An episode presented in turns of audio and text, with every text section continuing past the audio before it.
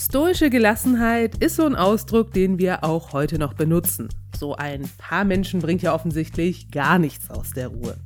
Um die geht es zwar heute eher weniger, dafür aber mehr um ihre antiken Vorläufer. Damit herzlich willkommen zu Einfach Antike, der Podcast. Ich bin Livia. Und ich bin Lucius. Also schauen wir uns heute mal an, wer die Stoiker waren und warum man heute noch von stoischer Gelassenheit spricht und ob die Stoiker wirklich alle so gechillt drauf waren.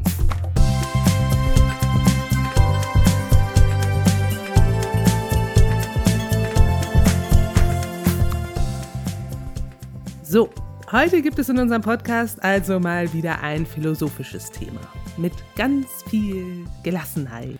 Naja, wie gelassen oder nicht die Stoiker so waren, das werden wir im Verlauf der nächsten, ja, guten halben Stunde mal zu ergründen versuchen. Vielleicht können wir euch aber schon mal so viel sagen, dass einen stoischen Weisen tatsächlich gar nichts aus der Ruhe gebracht hätte. Die Frage ist eher, ob es jemals wirklich einen gegeben hat. Ja, weise Menschen sind und waren wohl zu allen Zeiten eher ein bisschen rar. Aber werfen wir vielleicht erstmal einen Blick auf die Stoa und auf die Zeit, in der wir uns hier bewegen und darauf, worum es hier heute überhaupt so geht. Genau. Philosophie und Philosophen hatte es in Griechenland schon ziemlich lange gegeben. Wir schauen uns heute aber eine philosophische Richtung an, die im vierten Jahrhundert vor Christus in Athen entstanden ist. Und sie ist auch nicht die einzige. Neben der Stoa entstanden etwa zur selben Zeit noch die Akademie Platons und seiner Nachfolger, der Peripatos des Aristoteles und der Kepos der Epikureer.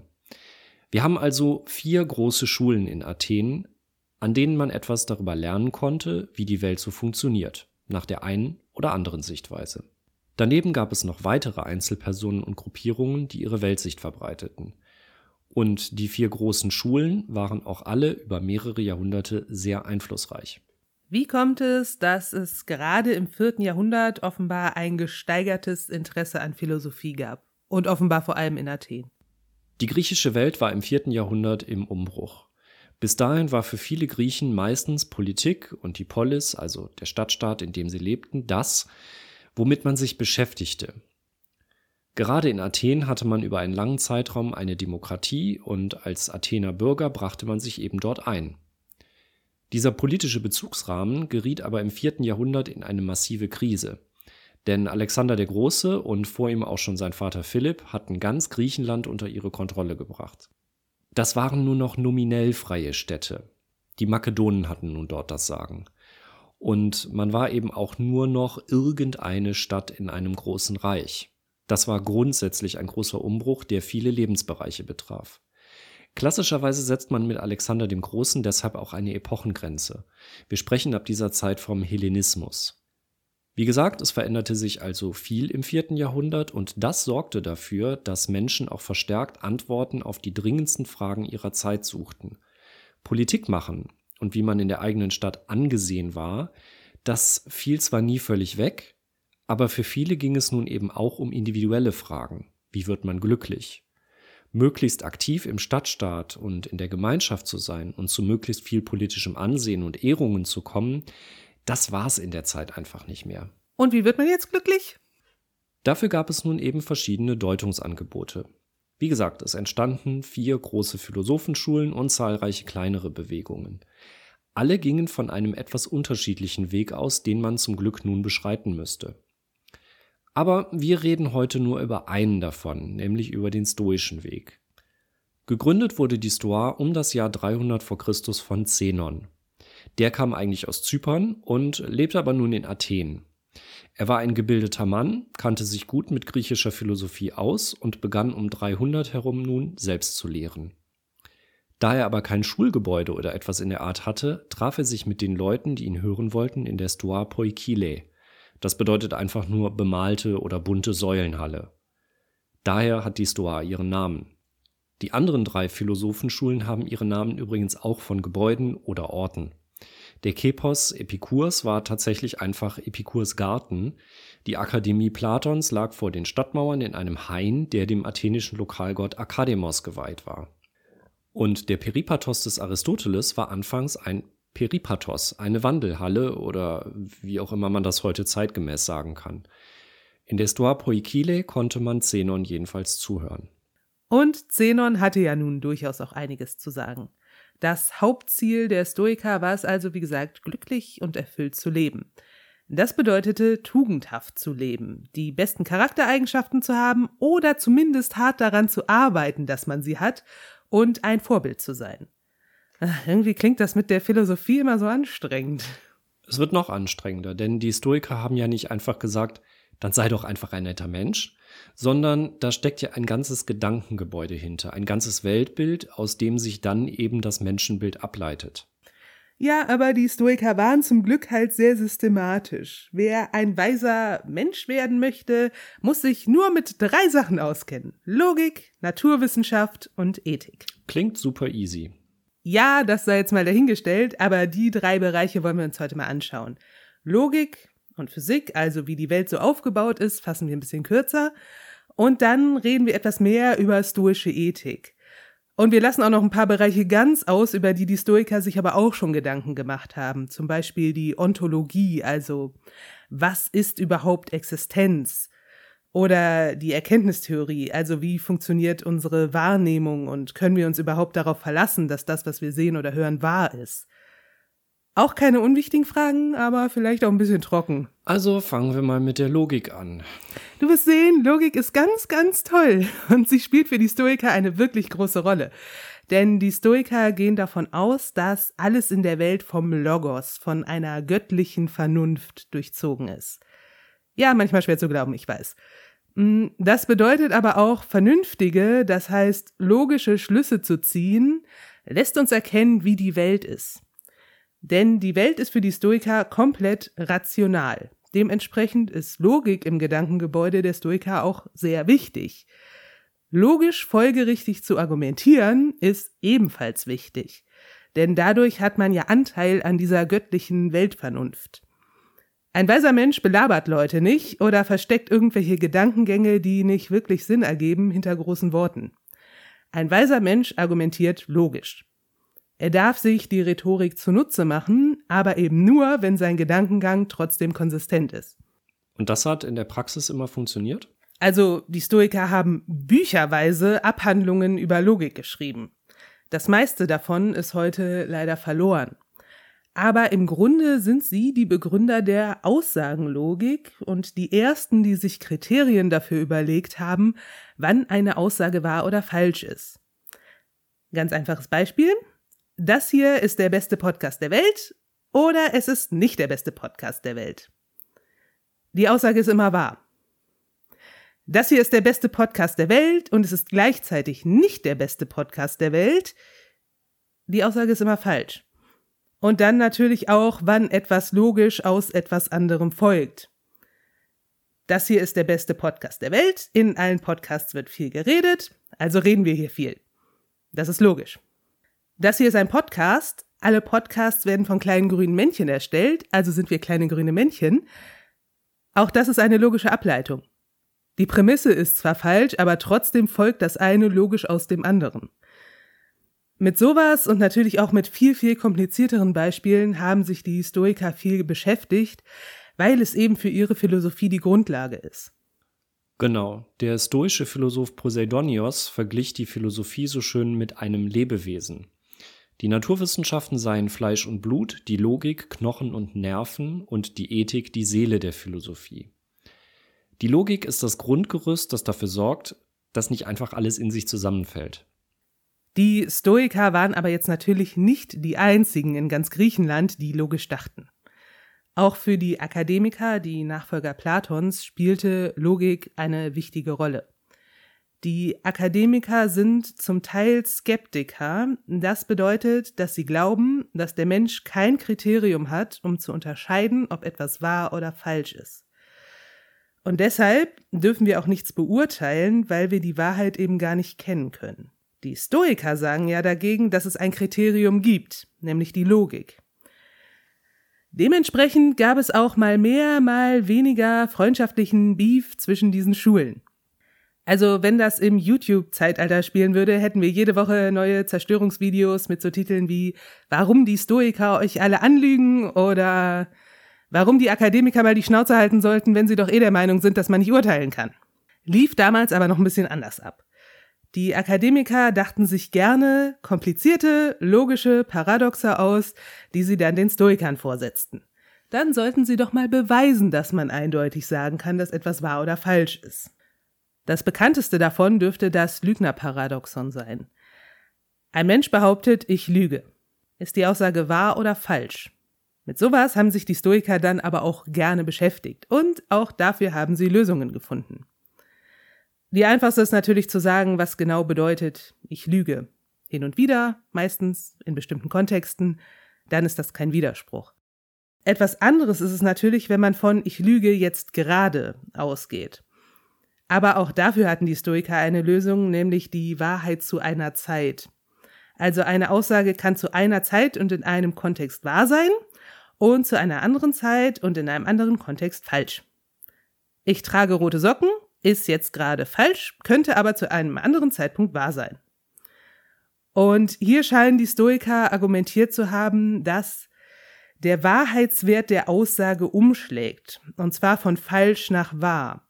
Also in dem Moment, wo ich sage, dass ich lüge, ist die Aussage erstmal falsch, denn ich lüge ja nicht.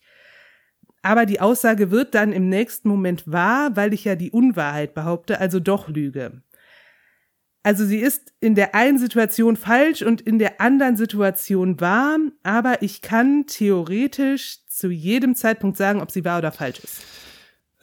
Also, ob euch das so überzeugt, könnt ihr jetzt selbst entscheiden.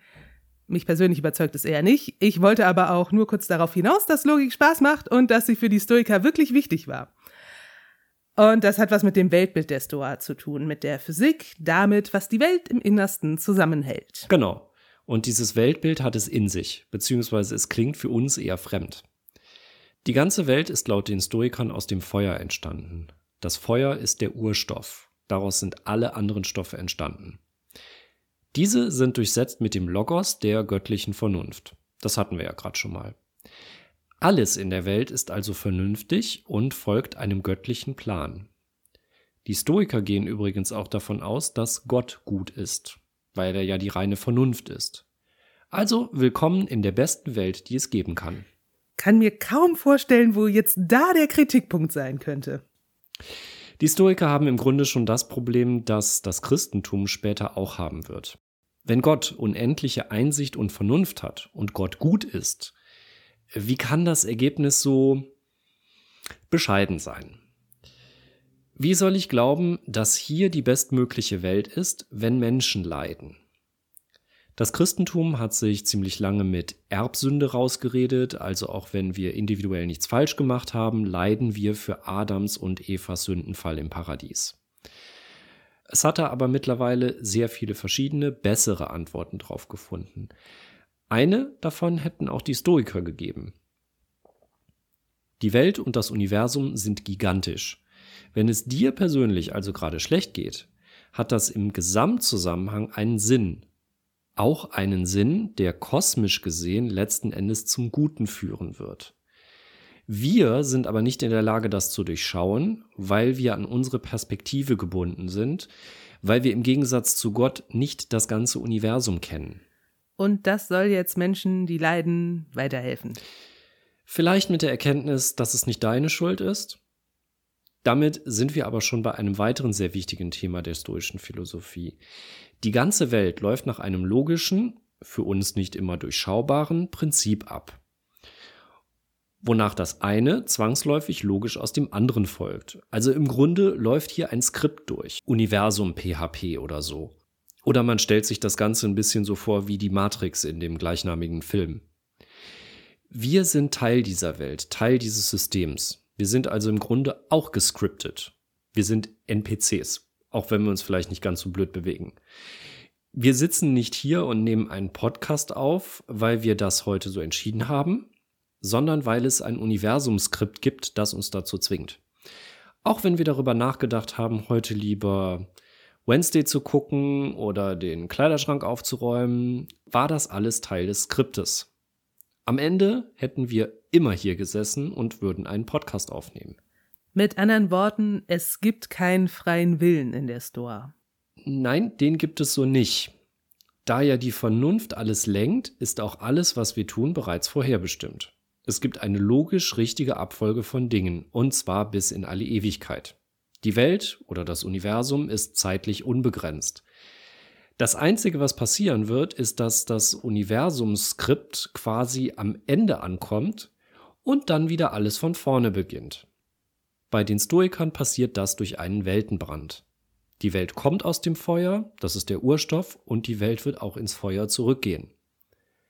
Am Ende des Zeitalters wird ein riesiger Weltenbrand das Universum vernichten und dann wird es wieder neu entstehen, und zwar exakt so wie beim ersten Mal. Denn es ist ja alles eine logische Abfolge, es gibt keine andere Möglichkeit. Es gibt keine andere Möglichkeit, ist aber ja nun auch ein bisschen problematisch. Ja, und damit sind wir jetzt eigentlich schon bei der Ethik. Dabei, wie ich mich in der Welt verhalten soll. Die Welt ist determiniert. Ich kann sie nicht beeinflussen, beziehungsweise ich kann nicht beeinflussen, was passiert. Es wird nämlich eh so passieren, wie es vorherbestimmt ist. Man kann dem Schicksal nicht entkommen. Selbst wenn ich es versuche und mich dagegen auflehne, dann ist es vorherbestimmt, dass ich mich dagegen auflehne und am Ende passiert alles so, wie es gedacht war. Was ist dann überhaupt der Sinn der menschlichen Existenz? Also soll ich jetzt hier rumsitzen und mir denken, ich kann ja eh nichts machen. Die Welt ist, wie sie ist und sie wird sich auch verändern, so wie sie sich verändern muss. Aber gegen beides kann ich mit meinem Handeln nichts tun. Es wird mich nur unglücklich machen, wenn ich entweder glaube, die Welt verändern zu können, es aber nicht kann, oder wenn ich glaube, Veränderungen aufhalten zu können, aber es genauso nicht kann. Und wenn ich es einfach versuche? Das hat der römische Philosoph Seneca, ebenfalls ein Stoiker, ganz schön zusammengefasst. Ducunt volentem fata, nolentem trahunt. Also das Schicksal wird diejenigen führen, die wollen, und die, die nicht wollen, wird es mit sich schleifen. Gegen das Schicksal anzukämpfen ist aussichtslos und wird dich nur unglücklich machen. Das Ganze hat aber natürlich ein gewaltiges ethisches Problem. Wenn es nicht meine Entscheidung ist, mich zu verhalten, wie ich mich verhalte, sondern es so vorherbestimmt ist, wie kann ich dann dafür verantwortlich sein? Im schlimmsten Fall bringe ich jemanden um und sage dann, ihr könnt mich dafür nicht zur Rechenschaft ziehen, es war ja nicht meine Entscheidung, es war vorherbestimmt, dass das so passieren wird. Ich bin nicht verantwortlich für das, was ich getan habe. Das ist ein Vorwurf, den sich die Stoa seit ihrer Gründung gefallen lassen musste. Aber auch dafür hatten sie eine Lösung. Chrysipp, ein weiterer sehr wichtiger Stoiker, brachte dafür folgendes Beispiel an. Wenn jemand eine Walze auf eine schiefe Ebene wirft, gibt er den äußeren Anstoß zur Bewegung. Aber die eigentliche Ursache, dass die Walze herabrollt, liegt in ihrer Gestalt, also in ihrem eigenen Wesen. Ich glaube, das musst du aber noch ein bisschen erklären. Na gut. Also ich habe mich auch erstmal gefragt, was das denn jetzt heißen soll. Also wir sind in dem Beispiel die Walze. Ich als Walze hm, kann nichts dagegen machen, dass es von außen einen Impuls gibt, der mich anstößt. Also in unserer Welt, dass irgendetwas passiert, was mich dazu zwingt zu reagieren. Das passiert ja ständig. Ich als Walze kann auch nicht ändern, dass die Ebene schief ist und dass ich da halt runterrolle. Ich als Walze kann auch nichts an der Schwerkraft und an Naturgesetzen ändern, die dafür sorgen, dass die Walze nun mal nicht bergauf rollen wird. Ich als Walze kann nur einsehen, dass es an meiner Art als Walze liegt, dass ich da runterrutsche. Also sollte ich aufhören, eine Walze zu sein. Also ein Quader zum Beispiel würde ja schon viel weniger rutschen. Oder vielleicht besorge ich mir so ein paar Saugnäpfe, die verhindern, dass ich da runterrutsche. Also es gibt Dinge, die außerhalb meiner Einflussmöglichkeiten liegen. Naturgesetze, äußere Umstände, das Verhalten meiner Mitmenschen. Aber da ich ja ein von Vernunft durchwirktes Wesen bin, kann ich mich ändern. Ich kann nach vernünftigen Prinzipien handeln. Denn dann handle ich meiner Natur gemäß, was ja das Ziel der stoischen Ethik ist. Genau, meine Vernunft ist ja dieselbe Vernunft wie die des Kosmos. Das haben wir ja gerade schon besprochen. Und es ist auch dieselbe Vernunft wie die des Göttlichen. Wenn ich also vernünftig handle, dann bewirke ich das Gute in der Welt. Es geht bei den Stoikern nicht darum, rumzusitzen und darüber zu jammern, dass man die Welt eh nicht ändern kann, sondern seinen Verstand zu benutzen und das zu tun, was rational richtig ist. Wo wir jetzt gerade eh schon in diesen menschlichen Bereich gehen, denke ich, ist auch das mit dieser kosmischen Vernunft nochmal wichtig zu erwähnen. Der gesamte Kosmos und alle Menschen darin sind von der Vernunft durchsetzt. Alle Menschen haben die Anlage, vernünftig zu handeln und das Richtige zu tun. Klingt jetzt wieder so selbstverständlich und modern, war es in der Antike aber nicht. Also es macht keinen Unterschied, ob ich frei bin oder Sklave, ob ich Mann bin oder Frau oder ob ich Grieche bin oder Barbar bzw. Ausländer. Und das sahen ja in der Antike längst nicht alle so. Zum Beispiel Aristoteles, der davon ausging, dass es die natürliche Ordnung sei, dass griechische Männer die Welt beherrschen. Und alle anderen hätten sich dem zu fügen. Was aber bei der Stoa auch nicht gerade dazu geführt hat, dass sie sich aktiv für Frauenrechte eingesetzt hätten oder aktiv versucht hätten, die Sklaverei abzuschaffen. Das ist ja in der gesamten Antike nicht passiert. Ja, das äh, stimmt natürlich auch. Kommen wir aber nochmal generell zu der Frage, wie man sich als Mensch richtig verhält. Wenn ich mich meiner naturgemäß verhalte, also vernünftig handle, dann handle ich gut. Was bedeutet denn überhaupt gut? Das Einzige, was für die Stoiker gut ist, ist das moralisch Gute. Alles andere, was Leute sonst noch so landläufig gut finden, hat keine Bedeutung für das Glück des Weisen. Ich hätte hier noch den gerade von mir selbst erfundenen Fragebogen für stoische Weise. Ich stelle dir als Anwärterin für stoische Weisheit mal kurz ein paar Fragen. Na gut. Erste Frage. Wenn du morgens nach dem Aufstehen auf einen Legostein trittst, wie schlimm würdest du das finden und würde das dein Glück beeinträchtigen? Ja, keine Ahnung. Vermutlich ist das ziemlich unangenehm. Und ja, vermutlich würde ich mir in dem Moment nicht denken, ist doch egal, dass da einer die Legosteine nicht weggeräumt hat. Zweite Frage. Wenn du reich sein könntest oder arm, wofür würdest du dich entscheiden? Also wer will denn arm sein, wenn er auch reich sein kann? Dritte Frage. Wärst du vermutlich glücklicher, wenn du gesund bist oder krank? Ja, natürlich wäre ich lieber gesund, also selbst Schnupfen ist doch schon ätzend. Und wenn du doch krank wärst, wäre es dann für dich schlimmer, wenn du wirklich nur einen Schnupfen hättest oder wenn du eine schwere Krankheit hättest? Ja, vermutlich würde ich mit einem Schnupfen besser klarkommen. Und die letzte Frage. Würde es dich unglücklich machen, wenn all deine Freunde und Familie sterben würden? Ja. Dann bist du leider noch keine stoische Weise. Oh, Mist. Die richtige Antwort auf alle Fragen wäre natürlich immer gewesen, ist nicht so wichtig.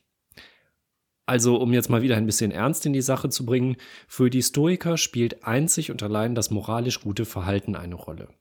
Das ist das einzige Ziel, das man im Leben haben sollte. Ein stoischer Weiser ist auch dann noch glücklich oder kann auch dann noch glücklich sein, wenn er obdachlos ist, friert, hungert und niemanden sonst mehr hat, weil er eben immer noch die Moral hat.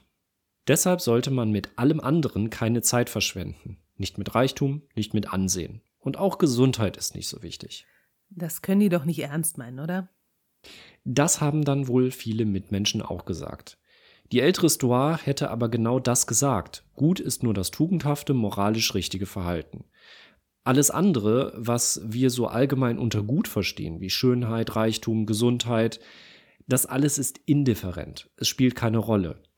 Dafür haben die Stoiker natürlich viel, wirklich sehr viel Kritik abbekommen. Und spätere Stoiker würden immer noch sagen, dass das moralisch Richtige das übergeordnete Ziel eines Weisen sein muss, aber dass es darunter schon noch Dinge gibt, die erstrebenswerter oder weniger erstrebenswert sind. Wenn man die Wahl zwischen einer Wohnung oder der Obdachlosigkeit hat, dann würde man es wohl in den allermeisten Fällen vorziehen, eine Wohnung zu haben. Und ja doch, das kann mein Glück beeinträchtigen, wenn ich eben auf der Straße lebe. Denn dann muss ich mich ja erstmal damit auseinandersetzen, zu überleben. Trotzdem hätten die Stoiker immer gesagt, dass auch ein Obdachloser ein weiser Mensch sein kann. Also weise ist, wer moralisch gut handelt. Was ist das denn jetzt genau? Klugheit, Tapferkeit, Besonnenheit und Gerechtigkeit. Diese vier Themen dürften sich die Stoiker wohl bei Platon geklaut haben. Aber das sind die Charaktereigenschaften, die einen Weisen ausmachen. Sowas kann aber ja getrübt werden. Nehmen wir das Beispiel mit dem Legostein von eben. Ich glaube, mit Besonnenheit wäre es dann bei den meisten erstmal vorbei. Genau. In so einer Situation kann man von Affekten befallen werden. Und die muss man immer unter Kontrolle haben. Wenn ihr also auf einen Legostein tretet, nicht fluchen, nicht schreien und nicht aus Wut Dinge sagen, die man später bereut. Das alles sind Leidenschaften und das ist in der Stoa nichts Gutes. Dass man nicht im Zorn sprechen soll, ist jetzt nichts spezifisch Stoisches, aber die Stoiker behandelten Leidenschaften sehr speziell. Sie meinten mit Leidenschaften nicht nur so offensichtliche Dinge wie Begierde, sexuelles Verlangen, Eifersucht oder Zorn, sondern auch so Sachen wie Zögern, Bosheit oder Mitleid. Also Mitleid ist eine schlechte Eigenschaft. Ja, denn Mitleid sollte nicht der Antrieb sein, aus dem wir handeln. Ebenso Angst oder Ärger. Ein weiser Mensch sollte nicht mitleidig sein. Er soll aber trotzdem empathisch und großzügig sein, denn das sind vernünftige, rationale Eigenschaften. Also waren die Stoiker jetzt nicht alles gefühlskalte Klötze? Wahrscheinlich nicht. Empathie ist ja etwas, was in uns liegt. Und wie wir eben bei der Walze auf der schiefen Ebene gelernt haben, können wir die Dinge, die in uns liegen, ja beeinflussen. Wogegen sich die Stoiker gewehrt haben, ist ja eher es zuzulassen, dass Dinge mein Leben beeinflussen, die ich nicht ändern kann. Und dagegen sollte ich hart und leidenschaftslos sein. Das hatten wir eben schon mal. Was Mitmenschen tun, kann ich nicht beeinflussen. Krankheit, Tod kann ich nicht beeinflussen. Deshalb sollten mir diese Dinge egal sein. Ich sollte mich nicht darüber aufregen, aber sie sollten mich auch nicht beunruhigen oder verängstigen. Also das klingt jetzt auch nicht so einfach. Ein stoischer Weiser zu werden, ist also ganz schön hart, wenn dich nicht mal der Tod aus der Ruhe bringen darf. Die Stoiker sind auch schon in der Antike heftig dafür kritisiert worden, dass das alles völlig unpragmatisch ist. Also es gibt ja nur zwei Arten von Menschen. Weise und eben die minderwertige Mehrheit. Angesichts der Tatsache, dass es in der gesamten Geschichte vermutlich nur eine Handvoll Weise gegeben hat, ist das auch kein besonders nettes Menschenbild. Also selbst Menschen, die sich bemühen, aber eben nicht alle Kriterien erfüllen, sind für die Stoiker ja immer noch unvollkommen. Auch das ist später zum Beispiel von Panaitios, das war einer der Lehrer Ciceros übrigens, von ihm ist das nochmal aufgeweicht worden. Also für ihn sollen Menschen ihre Entscheidungen immer noch gemäß der Vernunft treffen aber auch persönliche Stärken und Schwächen, äußere Umstände oder Individualität kommen jetzt hier zum Tragen. Also waren die späteren Stoiker nicht mehr solche Hardliner. Nee, waren sie nicht. Und das hat vermutlich auch zum Erfolg der Stoa bis in die Spätantike und darüber hinaus beigetragen. Dass man grundsätzlich tugendhaft leben sollte, aber dann doch auch der Tatsache Rechnung trug, dass Menschen eben fehlbar sind dass man sich darum bemühen sollte, rational zu handeln und sich nicht von Affekten leiten zu lassen, dass man das aber vermutlich auch nie ganz schaffen wird. Vielleicht ist das so das, was man von der Stoa auch heute noch mitnehmen kann. Sich nicht über Dinge aufregen, die man eh nicht ändern kann, finde ich auch noch ganz gut. Sondern stattdessen lieber an sich selbst arbeiten, denn das kann man beeinflussen. Ja, ich denke, wir könnten jetzt hier am Ende auch noch einen dieser weiteren 10.000 Ratgeber darüber schreiben, wie man auch heute noch mit der Stoa das Glück erreichen kann. Aber ich finde, man kann sich da nicht immer so zwei oder drei klug klingende Sätze rauspicken und die völlig ohne Kontext irgendwo hinklatschen. Natürlich ist es gut, wenn Entscheidungen anhand von rational nachvollziehbaren Kriterien getroffen werden und nicht willkürlich. Das hätten die Stoiker bestimmt auch so unterschrieben. Auf der anderen Seite ist die Stoa aber auch ein Konzept, das die gesamte Lebenswelt mit einbezieht. Und daran ist nun mal auch einiges ziemlich weird und problematisch. Die Frage mit dem freien Willen und der Verantwortung zum Beispiel. Also zum Beispiel lebe im Einklang mit dem Kosmos, so Wandtattoo-mäßig rauszugreifen und alles andere unbeachtet zu lassen, finde ich immer ein bisschen schwierig. Also ich wollte nur noch mal darauf hinweisen, dass es hier auch ein paar Stellen gibt, die schwierig sind soll dir aber nicht widersprechen und soll auch nicht bedeuten, dass wir von der Stoa heute wirklich gar nichts mehr lernen können. Und das wäre vielleicht auch ein Denkanstoß, den man aus der Beschäftigung mit der Stoa mitnehmen kann. Welche relevanten Ansätze hat die Stoa heute noch? Ja, definitiv. War jetzt aber auch genug Denkarbeit für heute, oder? Man könnte das wie immer natürlich noch sehr viel weiter ausführen, aber ich würde jetzt auch gerne lieber wieder ein paar weniger weise Sachen machen. Mein Kopf raucht auch ein bisschen. Ja, meine auch. Ich glaube, ich ziehe mir jetzt erstmal ein bisschen Trash-TV rein. Ihr könnt heute noch diesen Podcast abonnieren und liken. Weise Menschen würden das tun. Oder mal auf unserem YouTube-Kanal vorbeischauen, wenn euch weitere Themen rund um die Antike interessieren. Wir sehen uns dann beim nächsten Mal wieder. Ciao!